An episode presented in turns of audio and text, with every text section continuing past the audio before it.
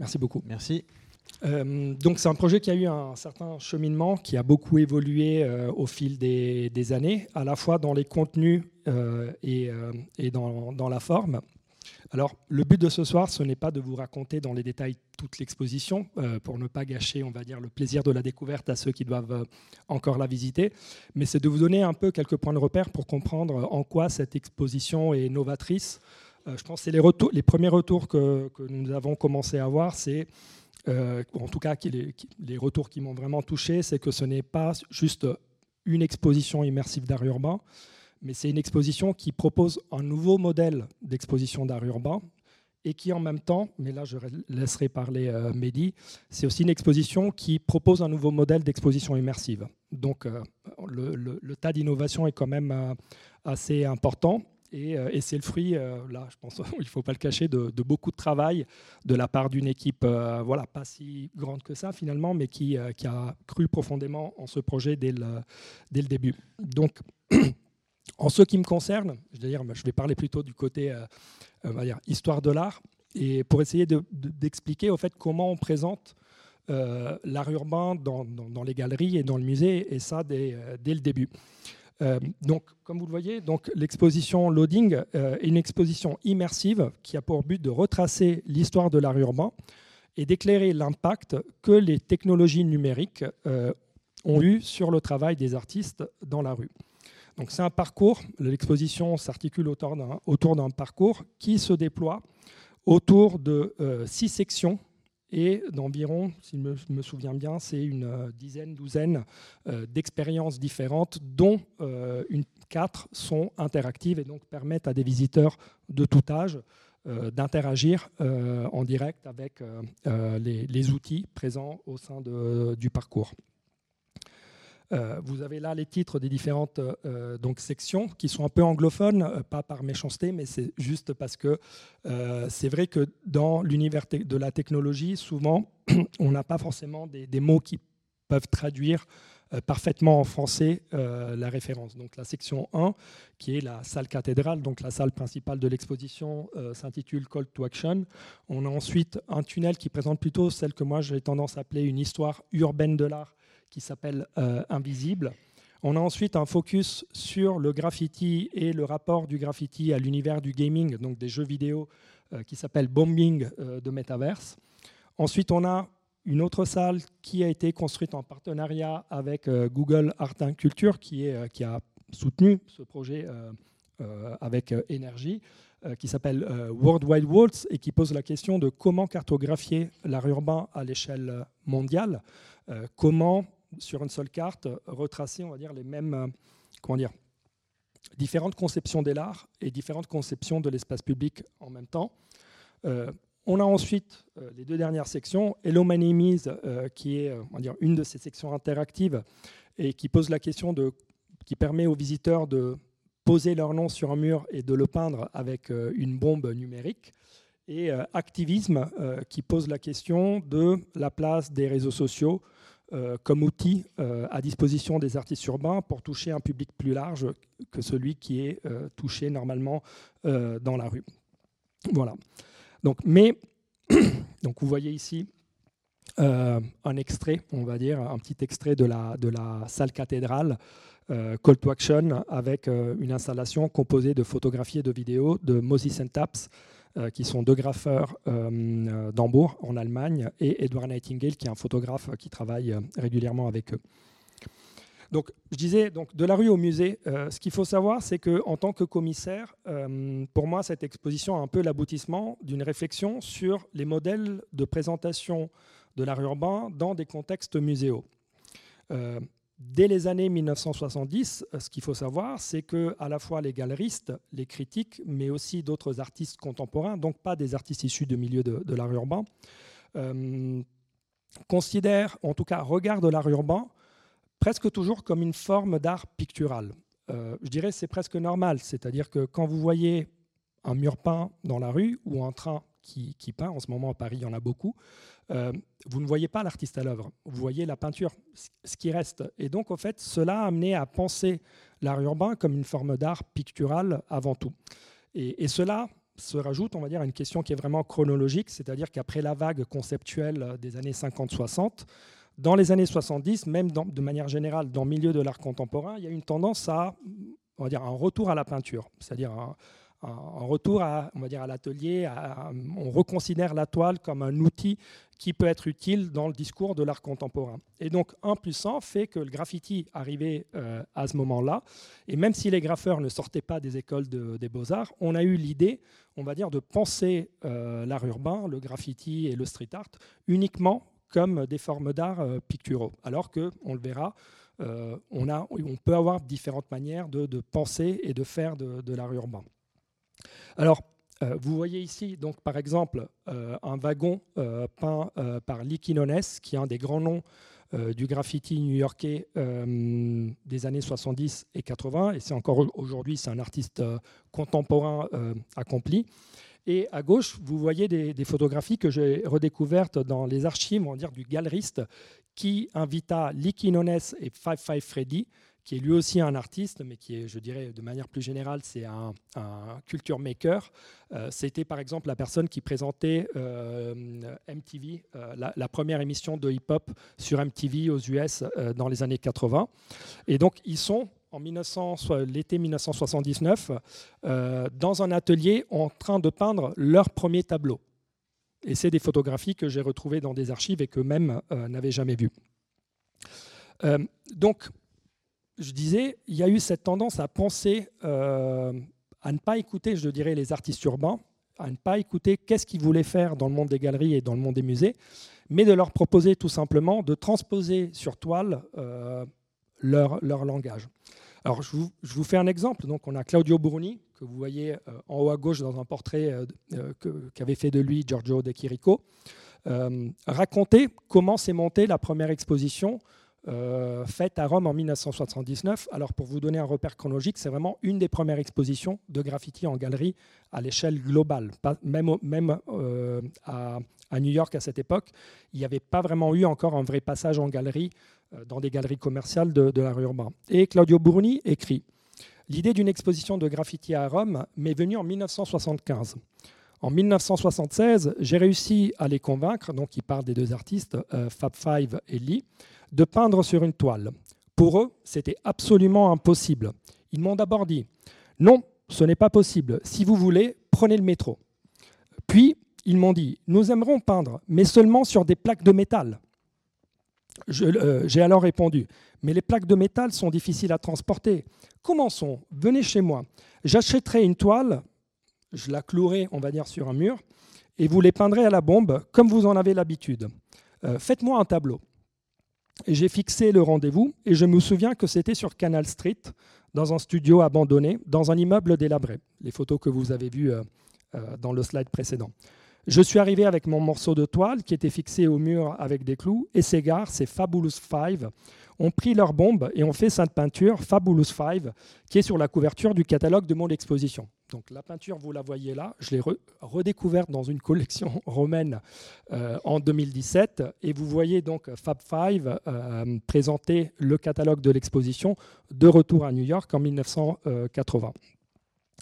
Donc, alors, ce passage sur toile, qui vous voulez, pas, ne vient pas de manière naturelle du milieu, euh, est tellement présent à cette époque que si on regarde les photographies d'Henri Chalfant, par exemple, on se rend compte que c'est des photographies qui pensent le graffiti comme une forme de peinture. C'est-à-dire que par rapport aux photographies de Martha Cooper, qui sont aussi dans l'exposition et qui montrent le graffiti dans le contexte urbain, Chalfant imagine comme la superficie du wagon qui est vue frontalement comme si c'était une toile. Et il compose donc des photographies. À l'époque, c'était des collages de photographies. Donc il prenait les différents bouts du métro et ensuite il composait le, collage euh, pour restituer vraiment cette, euh, cette vision du graffiti comme un, comme un tableau urbain. Et d'ailleurs, si mes souvenirs sont bons, Benny, quand on lui a proposé dans la reconstitution, dans, la, dans, les, dans des idées de présentation de, de ces photographies dans l'exposition, euh, il, a vraiment voulu conserver ce côté, euh, cette vision picturale. Euh. Oui, que le contexte, que le décor qu'on pouvait rajouter pour nous, rajouter un petit peu de matière au-dessus des wagons et en dessous, qu'il reste assez neutre. Oui. Voilà. Et donc tout ça découle vraiment de cette vision picturale du graffiti qui pour moi est extrêmement intéressante parce que euh, je pense que vous savez aujourd'hui que plusieurs artistes urbains ont une production d'ateliers euh, régulière. Certains aujourd'hui sont même très cotés sur le marché, exposent, travaillent régulièrement euh, avec les grands musées d'art contemporain. Certains d'ailleurs refusent aujourd'hui l'étiquette d'artiste urbain parce qu'ils se considèrent uniquement artistes contemporains, même s'ils portent un langage qui est peut-être différent par rapport à d'autres artistes. Mais voilà, donc ça c'est vraiment quelque chose de typique de cette phase et qui a perduré, euh, je dirais quasiment euh, jusqu'à nos jours, même si euh, au début des années 2000, les artistes mêmes de cette scène, une nouvelle génération, ont commencé à essayer de proposer d'autres modèles d'exposition d'art urbain. Alors pour moi, il y a quelques références qui sont intouchables, je dirais. Et une de celles-ci, par exemple, c'est l'exposition Street Market euh, qui a été organisée euh, à, la, galerie de euh, Jeffrey Deitch à New York à l'automne 2000. Donc Barry Maggie, Todd James et Stephen Powers recréent, donc je lis vraiment le dossier de presse de l'exposition, leur propre version d'une rue à l'intérieur de Deitch Project un magasin d'alcool, une bodega, euh, une, caisse automatique, un bureau de location de voitures sont alignés sous une cascade d'enseignes lumineuses. Des camions cabossés, couverts de, de graffiti, occupent le sol de la galerie. James et Powers ont passé plusieurs mois à parcourir les rues à la recherche d'enseignes de magasins abandonnés, assemblant des débris en une étonnante fusion de réalité et de fantasy urbaine. Donc vous voyez, cette exposition a été une révolution euh, pour le milieu parce que c'est une des premières, je ne dirais pas qui refuse le tableau en tant que support pour euh, l'art urbain, mais qui essaye vraiment comment dire, de transposer dans l'environnement de la galerie, et donc je dirais même du musée, euh, parce que cette exposition a été présentée par exemple à la Biennale de Venise quelques mois après, après New York en 2001, qui, qui se dit on peut apporter l'art urbain en galerie, on peut l'apporter dans le musée, mais on ne peut pas se contenter d'apporter la peinture. Ce qu'il faut apporter, c'est le contexte. Ce qu'il faut apporter, c'est l'énergie. Ce qu'il faut apporter, c'est l'environnement. C'est euh, un art qui est constamment, c'est un art contextuel, certains diraient.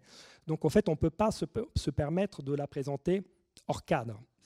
Et donc ça, c'était une des premières tentatives qui, encore aujourd'hui, donc euh, plus de 20 ans après, est encore considérée par le, par le milieu comme, comme une référence et comme le, on va dire, le point de départ d'une nouvelle réflexion sur la manière de présenter l'art urbain dans les expositions.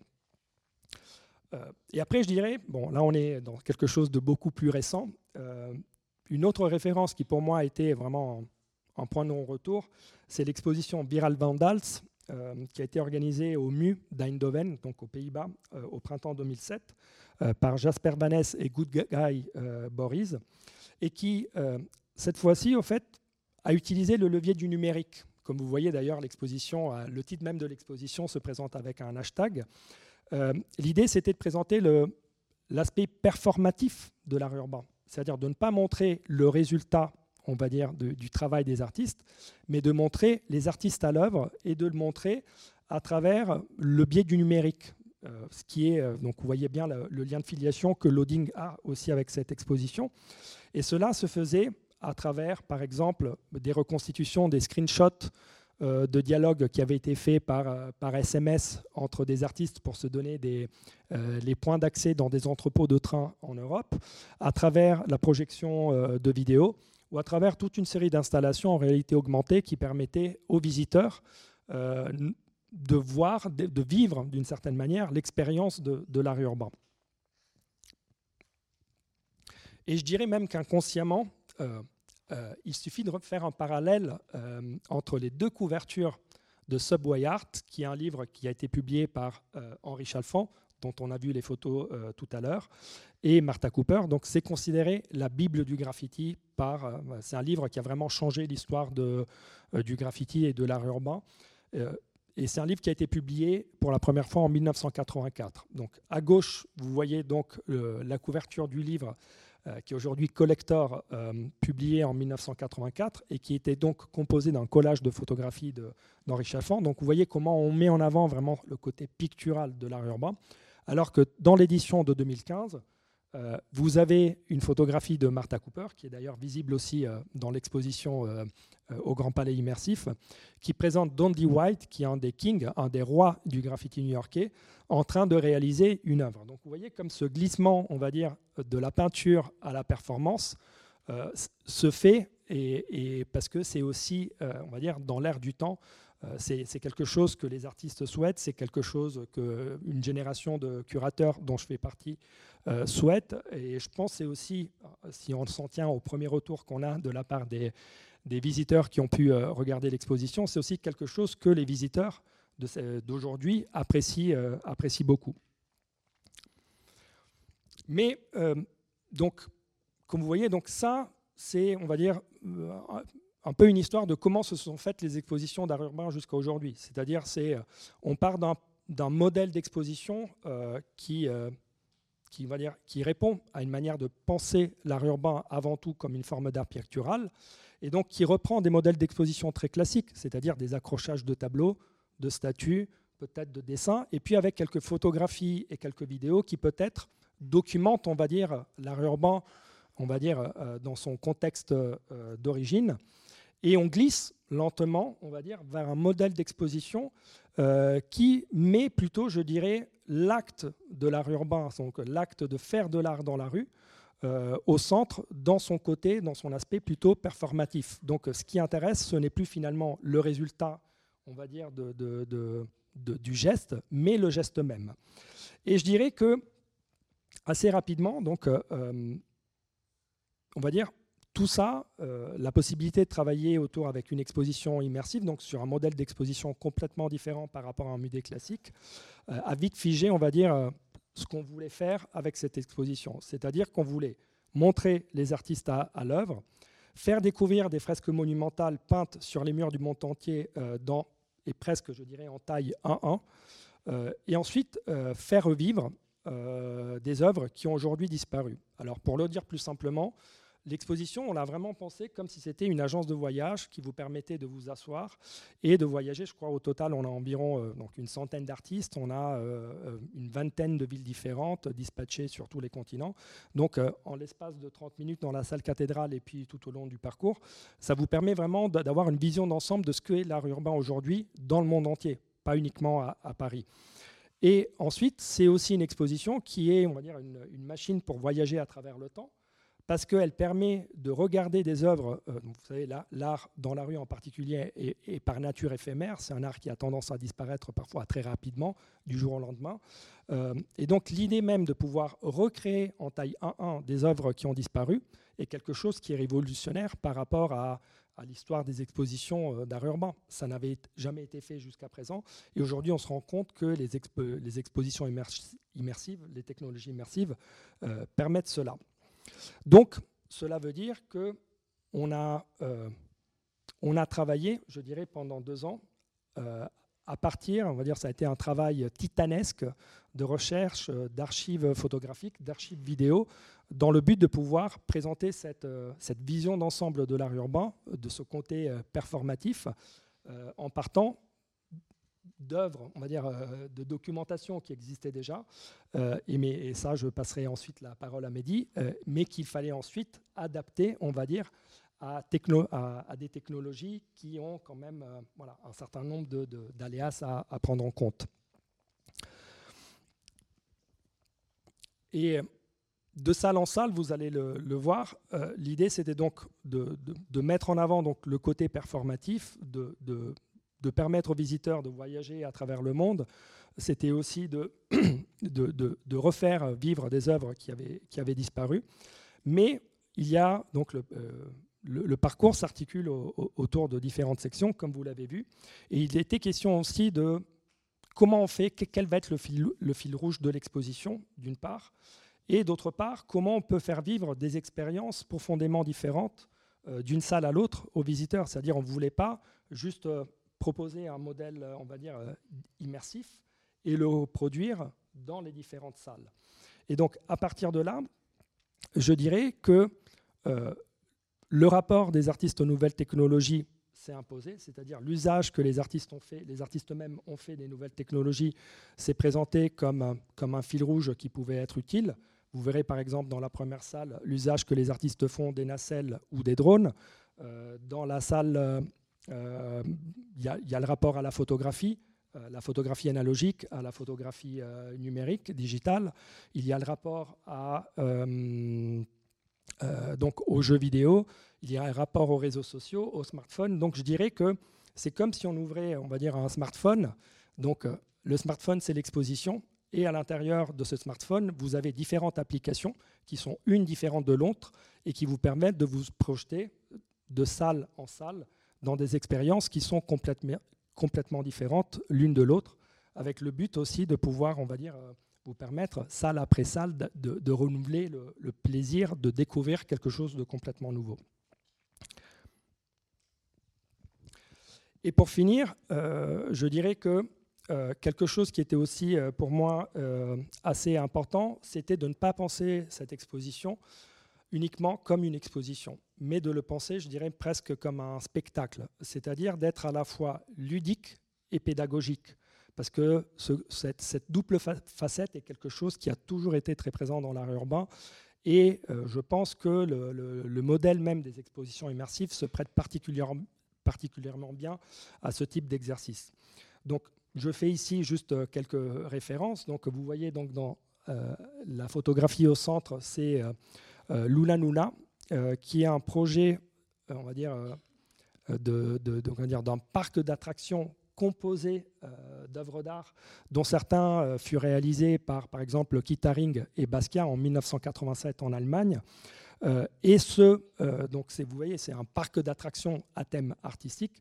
Et ce modèle a été remis à l'honneur par, par Banksy il y a quelques années, en 2015, avec Dismalan. Donc, L'idée, on va dire, de jouer sur cette euh, double facette, c'est-à-dire d'avoir une exposition qui soit à la fois ludique et, euh, pédagogique, euh, a été, on va dire, un autre des points forts pour moi dans, le montage dans cette exposition, parce que je voulais que les visiteurs, que parfois moi-même j'appelle spectateurs, qui, visitent, qui visiteront l'exposition Loading, puissent à la fois vraiment prendre plaisir juste euh, à vivre une, une expérience fabuleuse, euh, euh, qui puisse rester ébloui juste en regardant ce que les artistes font, dans, les artistes urbains font dans les rues du monde entier, mais en même temps que ça ne s'arrête pas uniquement là, que ça soit pas juste une, une, belle expérience, on va dire éblouissante, mais que en sortant de l'exposition, ces visiteurs puissent se rendre compte que plus ou moins consciemment, euh,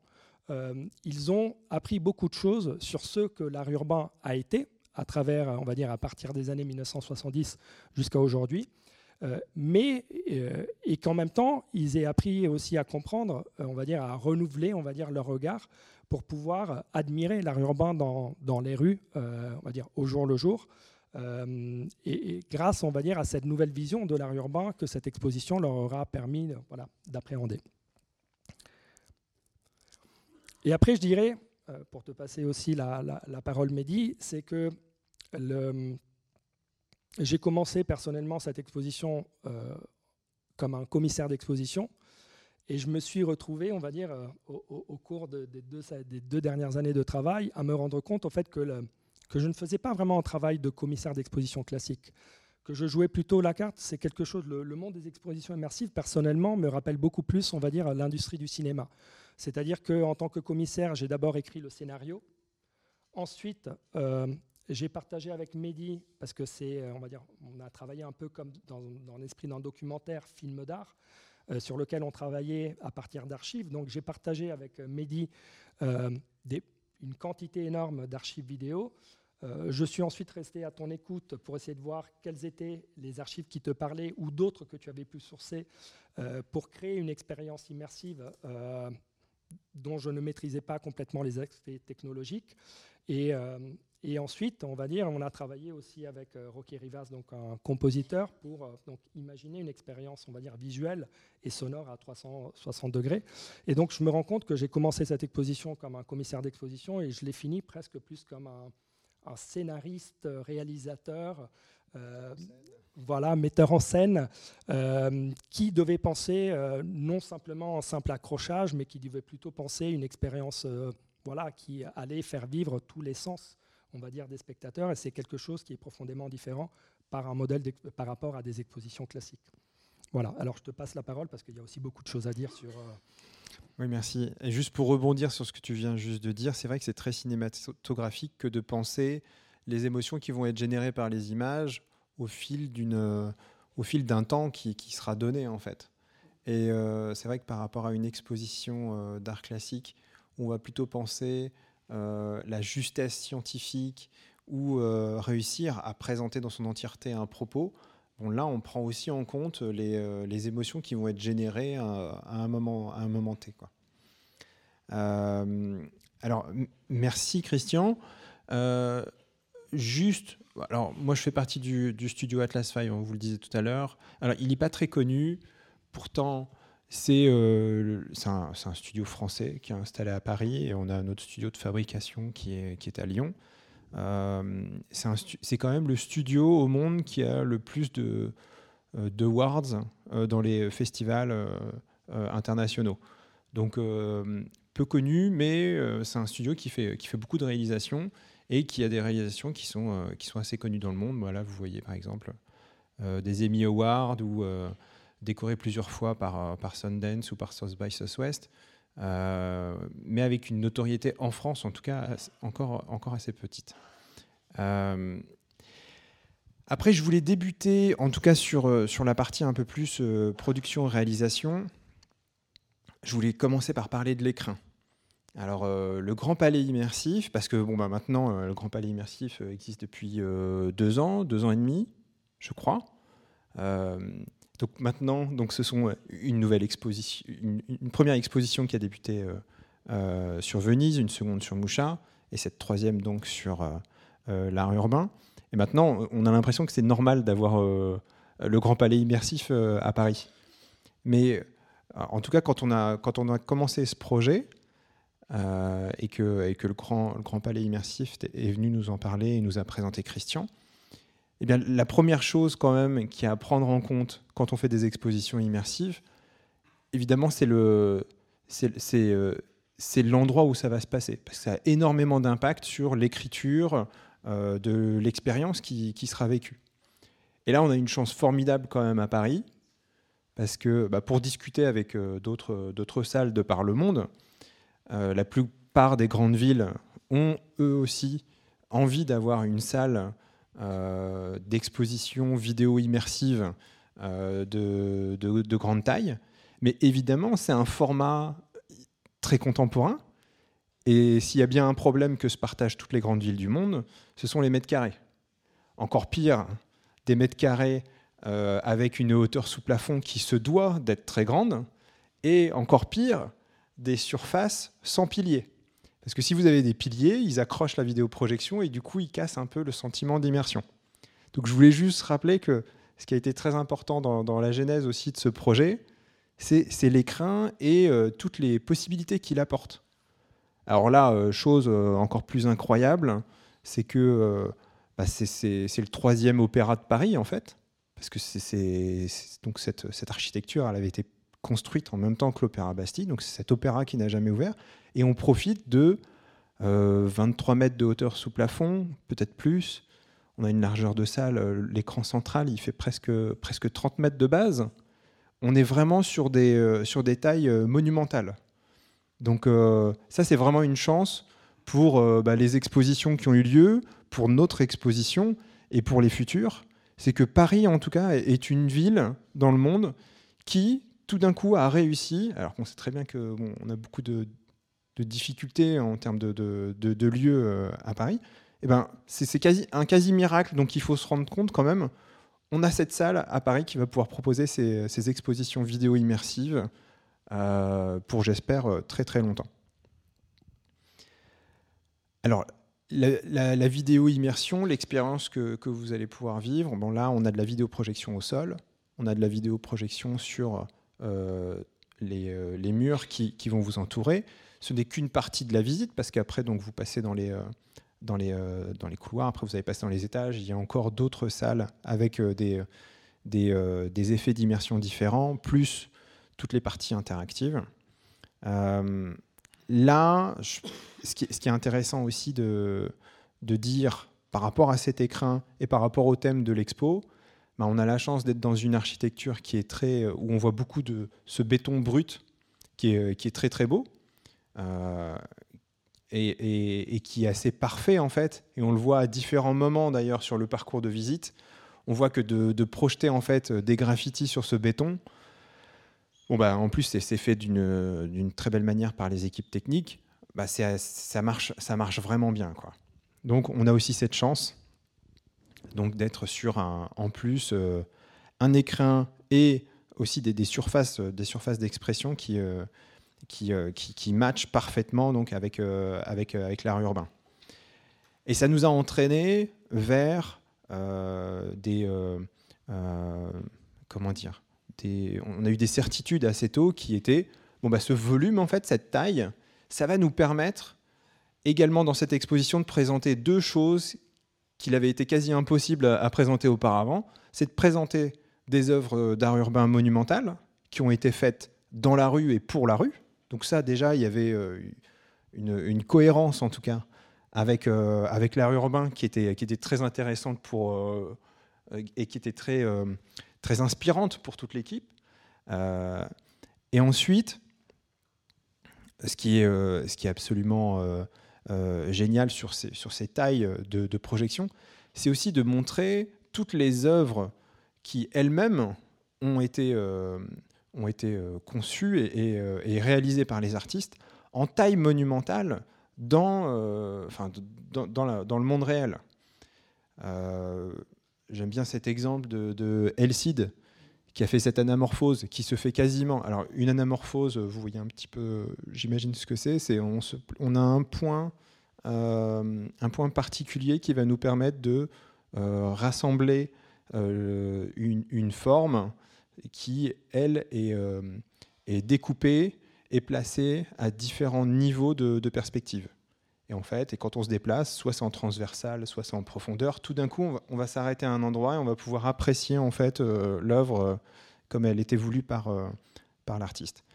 Et Elcide, qui est un artiste qui a effectué une anamorphose sur la ville du Caire, en fait, c'est une anamorphose qu'il a eu euh, de grandes difficultés. C'est une œuvre qu'il a eu de grandes difficultés à réaliser parce que, euh, eh ben, elle se, elle se déploie sur euh, tout un quartier et sur au moins une centaine de, maisons.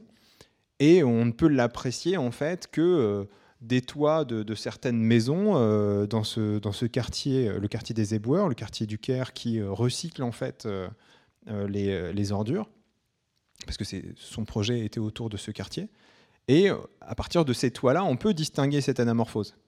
Mais de n'importe où ailleurs dans la ville, peut-être que ce qu'on va, ce qu'on va distinguer, c'est juste un, morceau de, peinture euh, colorée euh, sur, sur un mur. Et là, bah, sur ce type, sur type d'œuvre, ou aussi sur les œuvres de Ella Epitre, Les géants sur les toits, et d'autres encore que vous allez découvrir dans l'exposition, eh ben, il y a plein d'œuvres en fait qu'on ne peut euh, apprécier euh, euh, réellement qu'une fois qu'elles ont été eh ben, conservées en vidéo et les présenter dans l'échelle du Grand Palais immersif. Eh ben, ça, c'est une autre nouveauté de, que propose cette exposition. C'est ben, en fait de, voir et de, voir de façon sensationnelle en fait une œuvre que même si euh, on pouvait tous là en un instant euh, se déplacer au Caire, on aurait les plus grandes difficultés à pouvoir, euh, à pouvoir apprécier. Donc ça, ça, revient un petit peu à ce que disait Christian tout à l'heure sur la, conservation de, certaines, œuvres qui, évidemment, en art urbain, sont, éphémères. Donc tout ça fait que bah, ça a été, ça a été un, vrai plaisir de, de de découvrir et aussi de, euh, de, bah, de, de, de, euh, déconstruire et de, et de s'apercevoir tout le potentiel que les artistes au fur et à mesure nous envoyaient avec leurs archives, qu'allaient représenter justement leurs œuvres dans, dans, cette exposition.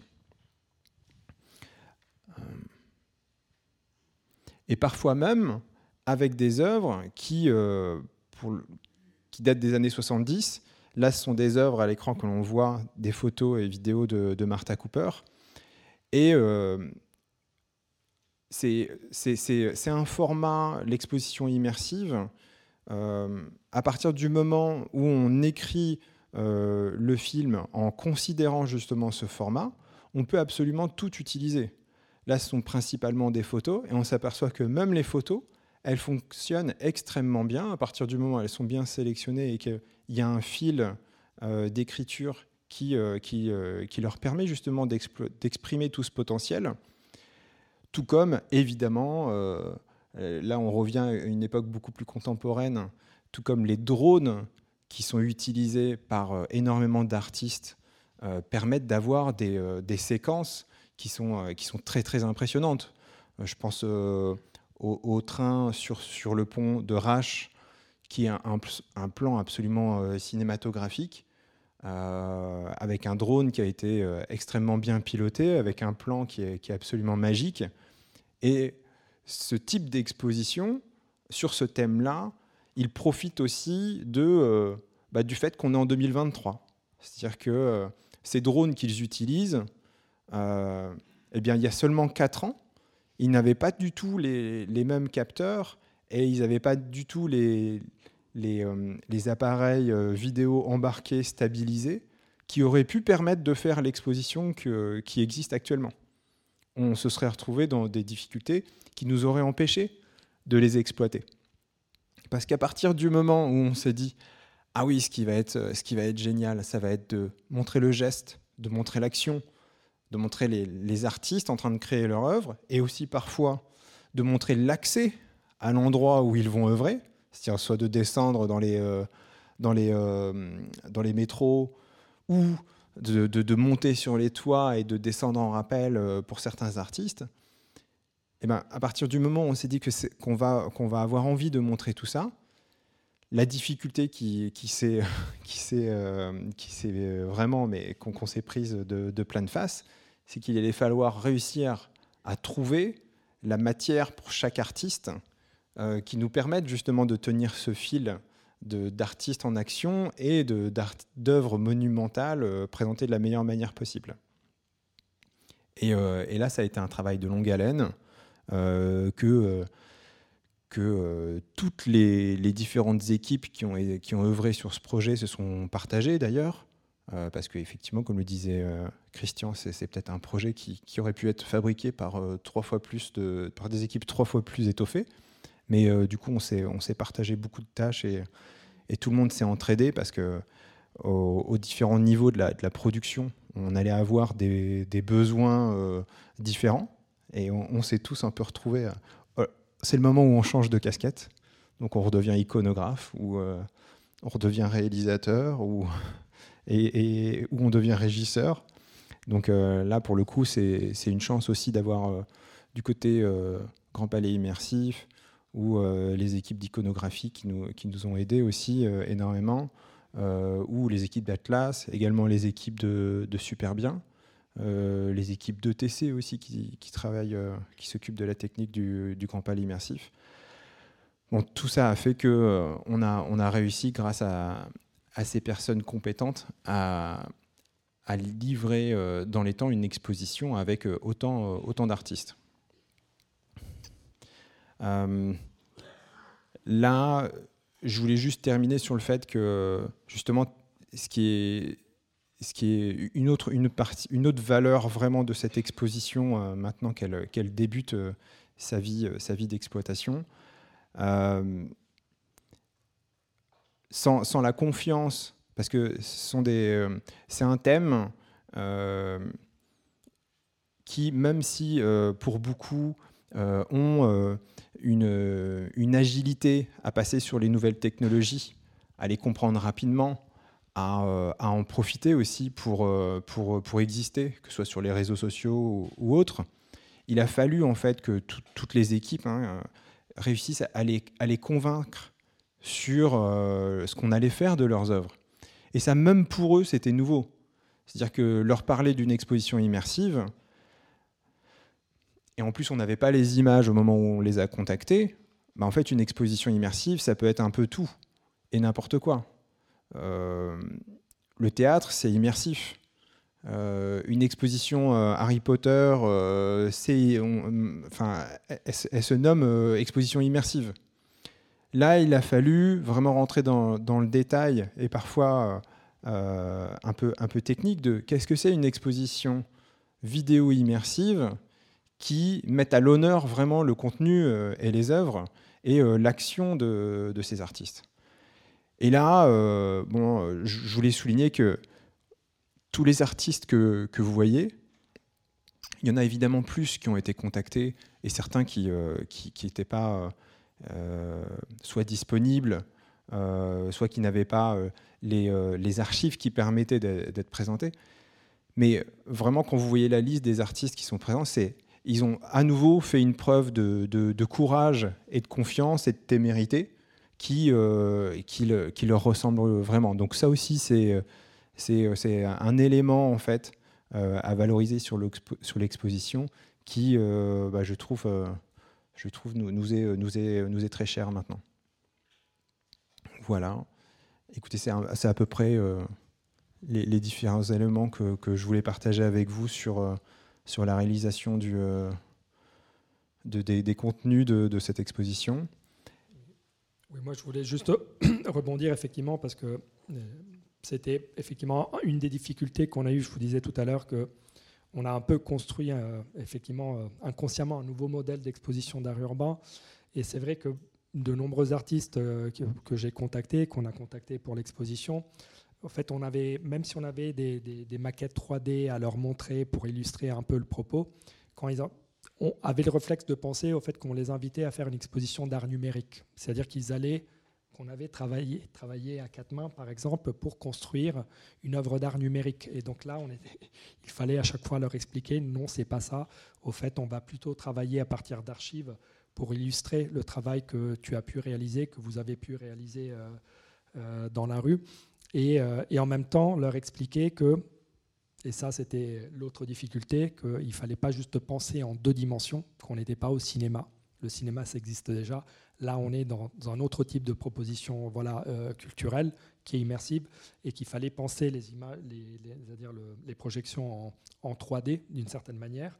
Et donc, il qu'il fallait un peu lâcher prise par rapport au contenu qu'ils avaient, euh, qu'ils avaient réalisé pour permettre ben, à, Mehdi et à toute l'équipe de production de, l'exposition de transposer par exemple une vidéo qu'on peut voir sur YouTube et qui va durer 5 minutes en une expérience qui va durer 30 euh, secondes, 40 secondes, mais sur euh, quatre murs plus un sol en même temps. Donc c'est une manière complètement différente de, de présenter une œuvre d'art euh, mais au final, et, c'est une expérience complètement différente qu'on propose aux spectateurs. Mais, euh, et donc c'est là aussi où il faut reconnaître le, courage des artistes qui ont, vraiment joué le jeu et qui au final, je dois dire, étaient, euh, beaucoup étaient présents à l'inauguration et étaient assez bluffés, on va dire, de voir le résultat parce qu'ils ne s'attendaient pas du tout à, à, ça, malgré le fait qu'on avait expliqué, expliqué, expliqué et envoyé des maquettes. Donc ça, ce, côté surprise, je pense, euh, on le, retrouve aussi auprès des visiteurs. Et voilà, j'espère que vous le. Avec des artistes photographes euh, qui, par exemple, pour euh, Martha Cooper et Henri Chalfant, ont 82, 83 ans. Oui, c'est ça. Donc là, vraiment, enfin, c'est assez incroyable de réussir à, à, se projeter en fait sur une technologie où, euh, où il, est, euh, il est quasi impossible de se rendre compte de ce qu'on va vivre si on ne l'a pas vécu euh, dans la salle. Et puis même, je retiens ton mot miracle quand tu parles de, sélection de, contenu, mais parce qu'il faut comprendre aussi, c'est que quand tu montes une exposition immersive, dans ce milieu-là en particulier, c'est-à-dire où tu as beaucoup de caméras embarquées, c'est-à-dire que ça, ça, bouge, tu as des gens qui sont en train de courir, donc, en fait, l'image n'est pas stable. Donc, tant que tu la regardes sur un smartphone, sur un écran d'ordinateur, euh, tu, apprécies même ce côté, on va dire, euh, où l'image bouge, ça te parle et ça, ça va avec l'esthétique de ce que tu es en train de voir. En revanche, sur le mur, on va dire, de la, de la salle principale qui fait, je crois, environ 400 mètres carrés. C'est quasiment impossible d'exploiter ce genre d'image. Donc ça, ça a été un petit peu, j'ai eu beaucoup de, de pincements au cœur, je dois, l'avouer, parce que je me suis rendu compte que des, des, voilà, de la documentation qui pour moi était essentielle euh, n'était malheureusement pas euh, utilisable, mais on va dire, il y a eu quand même un, un happy end parce que on s'est rendu compte au, fil de ces mois et de ces années de travail qu'on allait, qu'on allait quand même être capable de sourcer d'autres contenus euh, qui allaient rendre aussi bien, on va dire, le, propos de l'exposition dans, dans, dans, cet espace. Donc voilà. Est-ce que je crois. Alors, de notre côté, on, on, peut vous passer la, parole. C'est peut-être le, le, bon moment. Elisabeth Tu as peut-être un micro là. Merci Christian, merci Mehdi. Juste pour rebondir sur ton dernier propos, Christian, sur toutes les images et toute cette frustration de ne pas pouvoir les utiliser. Donc j'ai une question directement à toi, Mehdi. Euh, par rapport à l'évolution de la technologie, euh, est-ce que ces images-là, demain, avec les nouvelles technologies, on va pouvoir les utiliser sur euh, d'autres expositions, sur d'autres formats en fait? Alors, je ne suis pas certain que ce soit... C'est peut-être une partie de la réponse, mais en tout cas, l'objectif de cette exposition, c'est qu'elle voyage. Donc qu'elle puisse s'adapter à, des, euh, à des espaces immersifs de tailles différentes. Elle a également été euh, conçue pour pouvoir justement être réadaptée en fonction des espaces, en fonction de la taille des murs euh, et de la hauteur des murs. Donc je sais, c'est un des formats en tout cas pour lesquels euh, ces images vont pouvoir être réutilisées. Après, euh, sous un autre format, éventuellement, en tout cas, il y, a un petit un détail assez, assez intéressant, je pense, à partager, c'est que je vous parlais d'une espèce de, momentum euh, idéal pour l'existence euh, de cette exposition qui était à la fois ce, lieu, également des, évolutions au niveau des, caméras embarquées dans les drones qui permettent ces images euh, incroyables qu'on peut apprécier et qui, transportent énormément d'émotions. Et il y a également une troisième technologie, c'est l'intelligence artificielle, qui nous a permis d'augmenter la résolution des images pour pouvoir euh, être apprécié sur 30 mètres de large, sans qui, euh, l'intelligence artificielle euh, personnifiée, sans qui, en fait, on n'aurait pas non plus pu faire l'exposition comme elle existe aujourd'hui. Parce que on utilisait énormément justement Topaz AI, qui est un, logiciel qui utilise l'intelligence artificielle pour augmenter la résolution des images, mais également qui est capable de rajouter des images entre les images. Parce que pour qu'il y ait une certaine fluidité à un moment donné sur certains. Enfin, c'est du cinéma, donc euh, vous avez un nombre d'images par seconde. Et sur certaines archives, bah, certaines, certaines archives elles avaient été tournées avec seulement 25 images par seconde. Bah, il a fallu qu'on rajoute des images entre chacune des images. Et ça, l'intelligence artificielle, elle le fait parfaitement bien aujourd'hui. Elle le fait même, oui, pour des écrans de 300 ou 400 mètres carrés. Donc euh, ça aussi, c'est un momentum précieux en fait auquel il faut duquel il faut se rendre compte quand même. Après, si je peux rajouter, il faut considérer toujours euh, les deux facettes dans ce milieu, c'est-à-dire la facette institutionnalisée, on va dire, euh, et la facette, euh, certains l'appellent vandale, moi je préfère la, parole spontanée. Et, c'est incroyable de voir qu'on a des artistes, par exemple, comme Bills et Sype, qui sont dans l'exposition, donc qui réalisent des gros projets, je dirais aujourd'hui, d'art public, et qui conscient, on va dire, des possibilités qu'offrent les nouvelles technologies, commence à filmer en 3D.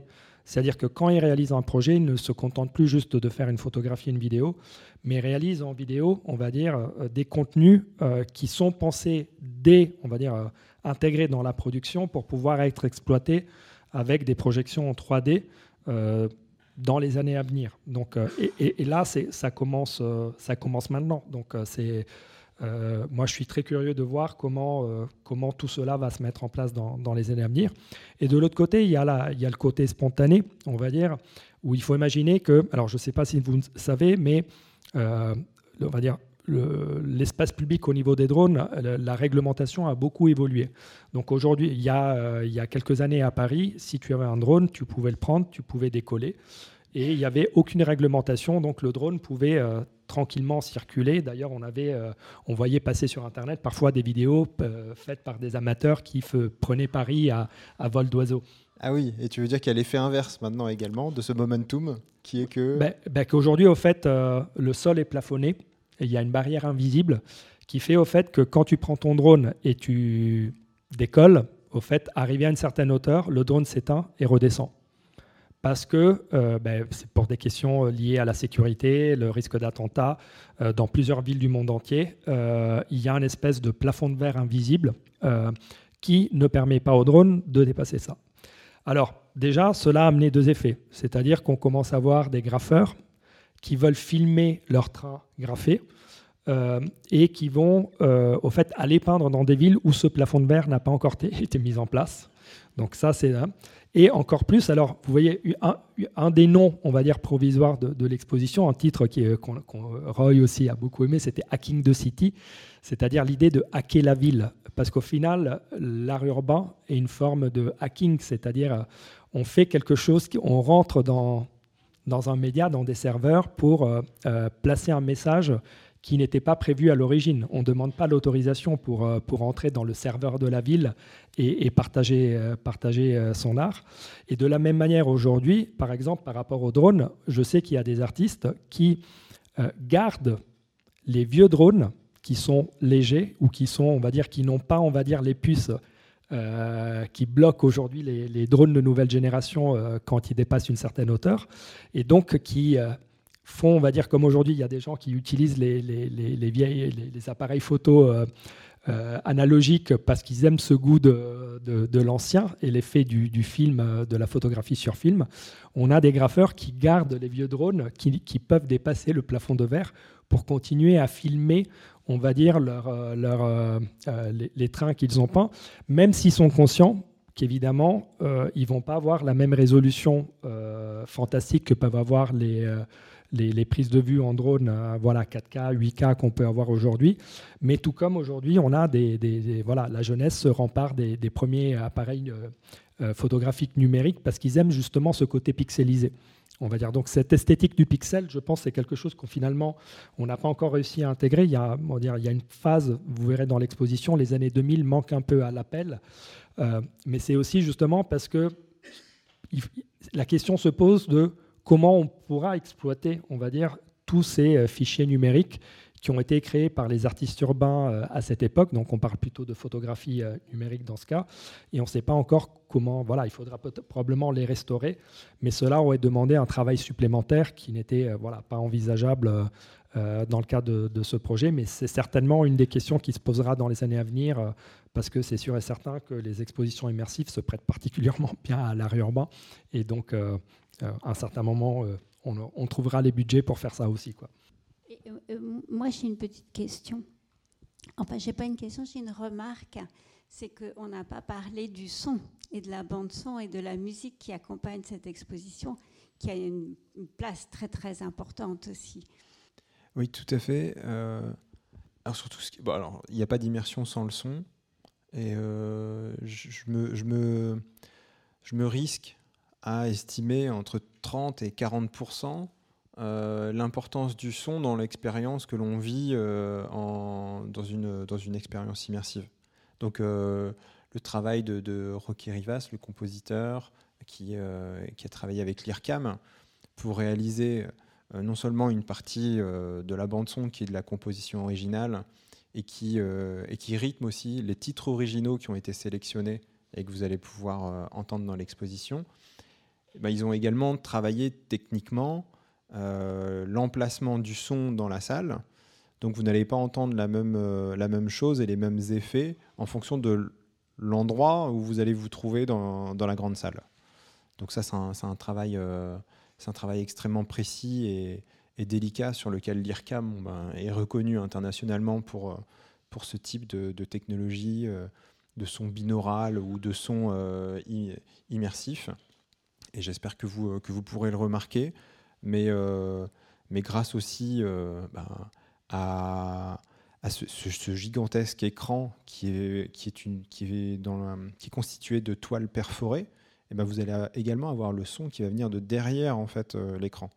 Donc techniquement, là aussi, vous, vous, avez, vous allez avoir la chance en fait d'avoir une installation assez, assez unique au monde. Quoi que vous avez présenté, c'est pas mal euh, d'archives new-yorkaises, etc. Est-ce qu'il y a euh, des artistes euh, français? Parce que je crois que l'affiche, c'est avec Caching. Est-ce que c'est des performances filmées de ce qu'elle a fait voilà? Alors, oui, alors ça, c'est un autre point important, mais il y avait beaucoup de choses à dire. Donc, en fait, c'est une exposition qui a été pensée pour voyager. D'une part. Donc, on ne pouvait pas faire une. En plus, on, sort, on va dire, d'une année où on a célébré les 60 ans, d'art urbain à Paris avec l'exposition Capitale à l'Hôtel de Ville. Donc, on ne pouvait pas imaginer d'avoir, on va dire, une sélection d'artistes qui uniquement parisiens ou français. Il fallait vraiment montrer, on va dire, un panorama de l'art urbain international. Et quand je dis international, ça inclut à la fois, on va dire, les historiques, on va dire euh, qui, euh, qui, ont grandi euh, en Europe, aux États-Unis et en partie en Amérique du Sud, mais aussi, on va dire, ouvrir, commencer à ouvrir des fenêtres importantes sur l'Afrique, les pays arabes, l'Inde et, l'Asie, parce que c'est là que l'art urbain de demain est aussi en train de se faire.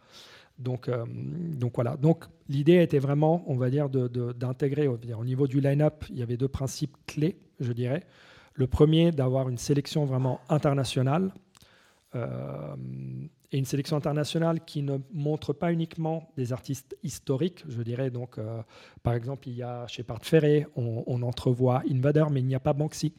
Euh, parce que c'est un artiste qui refuse normalement de, participer dans des expositions collectives et en tout cas dans des musées publics normalement, et qui souvent, quand il est présenté, est présenté contre, contre sa volonté. Donc on a respecté la volonté de l'artiste et on ne l'a pas intégré. Mais pour moi, en fait, l'art urbain a aussi une, une culture pop d'une certaine manière. Donc, c'est comme si aujourd'hui on devait faire une, exposition sur, euh, sur, le, sur le rock et, qu'on s'arrêtait au Queen, on va dire, euh, après avoir parlé de Led Zeppelin, des Beatles et des Rolling Stones. Or, je pense que vous savez tous bien que le rock continue de se remener. Il y a des groupes qui sortent chaque décennie, chaque année. Et je voulais à la fois, donc, euh, je pense, rendre hommage à New York à la belle époque. Et ça, je crois, on l'a très bien fait. Mais je voulais aussi intégrer, on va dire, la nouvelle génération. Cashing, par exemple, qui est une artiste euh, française, on va dire, qui, qui, a beaucoup œuvré à Paris. Euh, Saip aussi, euh, par exemple. Euh, et Silop, c'est un autre artiste parisien, c'est celui qui peint les peintures de les voitures de police renversées sur les façades à Paris, par exemple. Et, et élargir aussi le, le, on va dire, dire le line-up à ces artistes de nouvelle génération. Euh, ça, c'est un premier point. Donc, vision internationale et, on va dire, euh, plusieurs générations. Et le deuxième point, c'était aussi de faire de la place aux femmes. Parce qu'il ne faut, pas, voilà, il faut pas se leurrer. Euh, le milieu de l'art urbain, c'est-à-dire, c'est constitué en sortant la nuit pour peindre illégalement. Et c'est évident que pour une femme, surtout dans certains pays, sortir la nuit toute seule, pour aller en plus dans des lieux qui ne sont pas, on va dire, en centre-ville, on va dire, le, niveau de, danger augmente voilà, considérablement. Euh, mais historiquement, ça a été comme ça. Depuis, je dirais, 15-20 ans, euh, les règles du jeu sont en train de changer. Il y a de plus en plus de filles et de femmes euh, qui pratiquent de l'art urbain, plus ou moins légalement d'ailleurs.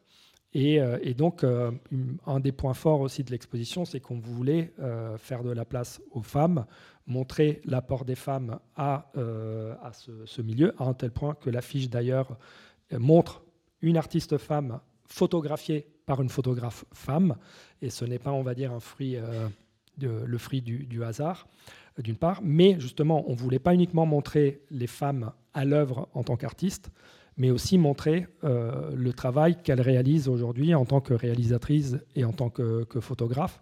Donc il y a Martha Cooper, il y a Selina Miles, il y a Christina Borès, par exemple, euh, et je, je, tais le nom, par exemple, aussi des directrices des festivals d'art urbain. Euh, Giulia Ambrogi, qui est une Italienne qui est partie en Inde il y a très longtemps et qui aujourd'hui est la directrice du Start euh, India Festival. donc, au fait, montrer, on va dire, vraiment le, laisser la place aux femmes et montrer l'impact qu'elles ont aujourd'hui dans, les, dans, la scène de l'art urbain, avec une idée très simple. Hein. donc, moi, j'ai une fille qui, a, 10 ans et, j'ai compris et je sais en fait l'importance que c'est dans, des lieux notamment comme le, Grand Palais immersif qui vont accueillir, on va dire, des publics de tout âge et, notamment beaucoup de familles, euh, le principe clé, c'était de permettre aussi aux jeunes filles qui allaient visiter l'exposition de pouvoir trouver des modèles dans lesquels se projeter. Et pas uniquement, euh, et pas sortir de l'exposition en disant c'est super, euh, mais au fait, c'est pas pour moi. Donc ça, c'était voilà, c'est quelque chose de très simple, mais qui qu'on avait vraiment tous. tous à cœur et je pense que le, défi a été relevé, relevé aussi de ce point de vue.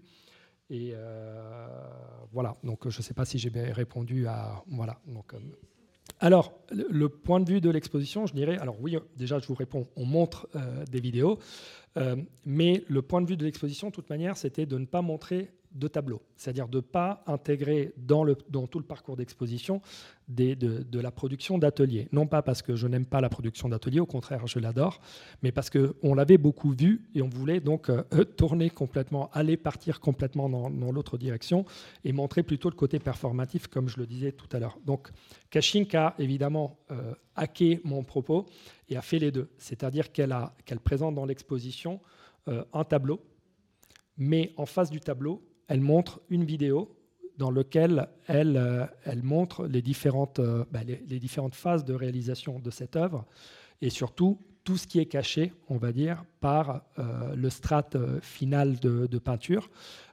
et donc l'idée, c'est de montrer vraiment de, son côté, elle, avait, elle, a, incarne parfaitement, on va dire, le propos de l'exposition, qui est celle de montrer comme finalement le corps de l'artiste qui fait de l'art dans la rue et, doit être le centre de l'attention quand on parle d'art urbain.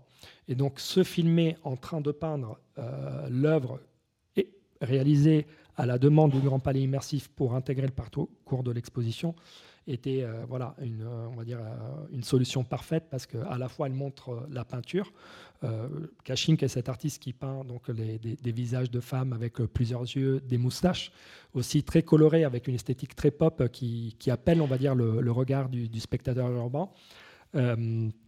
Et, en même temps montrer ce travail à l'œuvre et le corps de l'artiste qui, qui réalise voilà, l'art.